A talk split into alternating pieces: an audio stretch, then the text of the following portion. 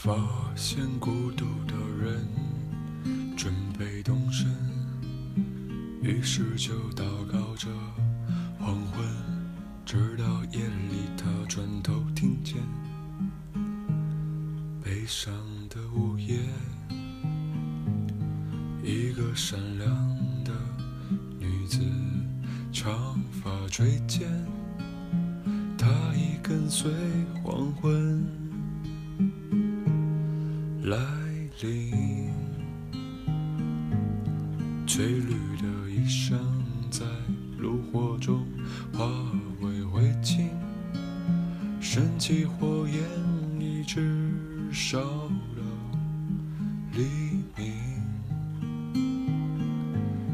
一直到那女子推开门离去，